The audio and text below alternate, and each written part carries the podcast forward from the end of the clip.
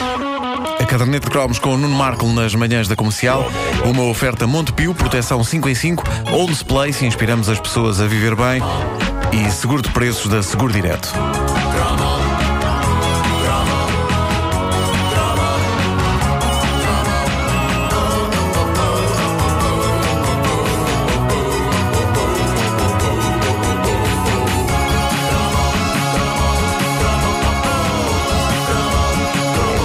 Preparem-se para a maneira brilhante como vou começar este cromo.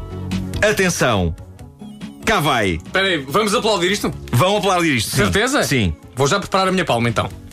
Custou, mas foi.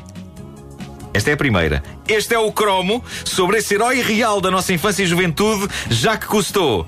E já que custou, que seja um cromo completo e que faça justiça a esse grande homem. Não, não, façam não, isso, não, não. isso. Não vale? Não, Não. não juntei as mãos. Não é para aplaudir? Não, Não, não. não. Caramba.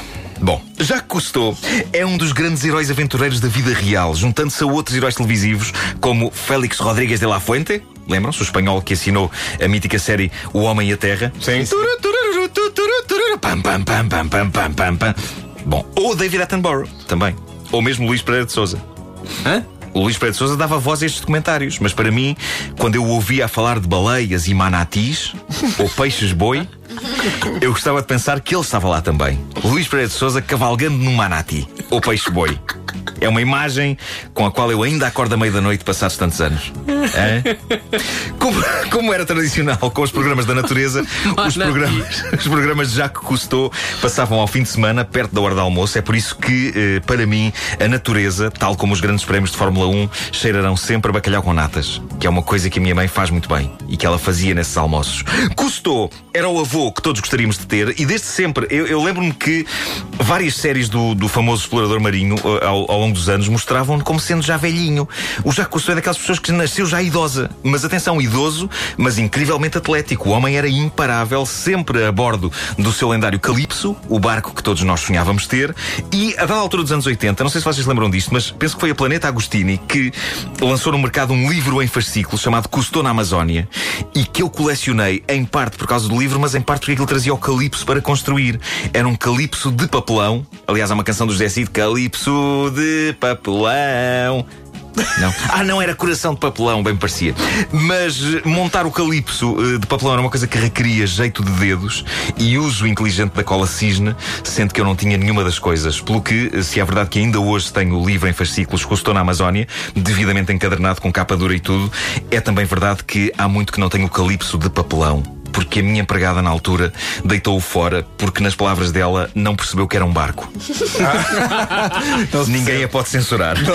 Mas para que é Não que mais- quis aquilo? Não podias pôr na água. Pois não, tens razão. Tens razão também Eu é gostava do calipso de papelão, mas gostava mais do de limão. Ah, boa, boa, boa. Mas, mas não mais esquecerei as palavras de minha empregada. Julgava que era papel amarfanhado. Assim se vê o jeitinho que eu tinha para trabalhos manuais. Ela julgava que era papel amarfanhado. O calipso que eu montei foi humilhante. Eu senti que estava a falhar a Jacques e também ao seu filho. Como é que se chamava o filho? Era Jean-Michel, não era? Jean-Michel Cousteau? Ou Pierre Cousteau? Ou, ou- Eu acho que era qualquer coisa que custou. Era. Monsieur, Monsieur Cousteau. Ah, mas se, se ele, se ele tivesse ido para o mar num calipso montado por mim, a vida dele nunca teria sido a mesma coisa. E é possível que um peixe-boi, ou manati, tivesse tentado acasalar com o barco, julgando que era uma fêmea. Bom, Cousteau fez quatro longas metragens, chegou a ganhar um Oscar e, e fez para cima de 70 documentários para televisão. Entre outras proezas da carreira dele está a invenção do Aqualung, o equipamento de mergulho que substituiu aqueles escafandros pesadíssimos que levavam um mergulhador a exclamar furioso e com propriedade com um escafandro. essa é boa. Essa é boa. boa, é, é. Entre as outras proezas de Cousteau está a construção de uma casa submarina onde, em 1965, seis indivíduos viveram a 100 metros de profundidade durante um mês inteiro. Eu nunca seria capaz disto por uma razão. Faz-me impressão ficar com os dedos engelhados. Por isso é que eu deixei de tomar banhos de imersão. Também por causa de salvar o planeta. E a água é isso. Mas é para salvar o planeta e para não ficar com a pele dos dedos encarquilhada. Eh, e era só por isso que eu não passava um mês a viver a 100 metros de profundidade. Ok, e também porque a questão das necessidades me faz um bocado de confusão. Seis pessoas numa casa e aposto que não há nenhuma sanita. É debaixo d'água, aquilo fica por ali a boiar. A não ser que a pessoa tenha a preocupação de ir para fora de casa, fazer e no sentido da corrente, para aquilo ir para longe depressa. É este tipo de coisa que me faz ter pouca vontade também de ir ao espaço. Ninguém fala da questão pertinente de ir à casa de banho no espaço. E a ideia que eu tenho é que no espaço anda tudo pelo ar. Ou a pessoa é muito rápida com a tampa da sanita. O problema é que a tampa da sanita, da sanita no espaço abre também. Aquilo se não tem um fecho, abre a tampa da sanita. Tudo abre, tudo voa, tudo flutua. E isso faz muita confusão, porque uma pessoa puxa o autocolismo espacial e a água vem toda para fora e anda ali a voar Custou! ao pé de nós. Custou! Ah, e eu sei, eu sei que isto é assim porque eu investiguei, eu li relatos realistas sobre viajar no espaço. Quais, por exemplo, rumo à Lua e explorando a Lua de Tintim. E o já custou? O whisky do Capitão Haddock anda ali a boiar pelo ar. Desviei muito do tema. Não! Ok. Outra coisa mítica ligada a Jacques Cousteau é o disco que esse artista já merecedor de cromo fez em homenagem ao grande explorador. Eh, Jean-Michel Jarre fez em 1990 um disco chamado Waiting for Cousteau. Tinha um single Waiting chamado Calypso. Cousteau. Era isso, era.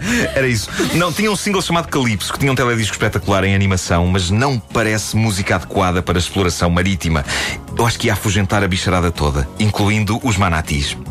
Quantas vezes é que eu já disse manati nesta edição do Chrome? É pá, maravilhoso. Nunca são No entanto, eh, eu, eu devo dizer-vos que me lembro desta música ser ótima para as pistas de carrinhos de choque da Feira Popular. Eu fui muito feliz ao som disto, na pista de carrinhos de choque da Feira Popular, ao som deste épico dedicado a Cousteau. Canta.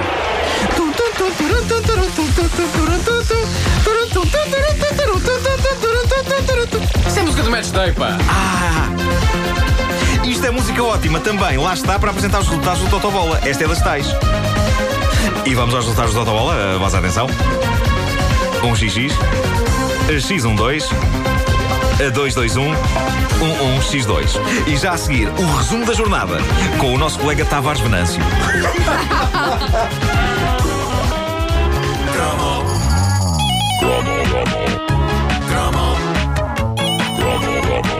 Marco na caderneta de cromos, uma oferta Montepio, proteção 5 em 5, Homes Place, inspiramos as pessoas a viver bem e seguro de preços da Seguro Direto.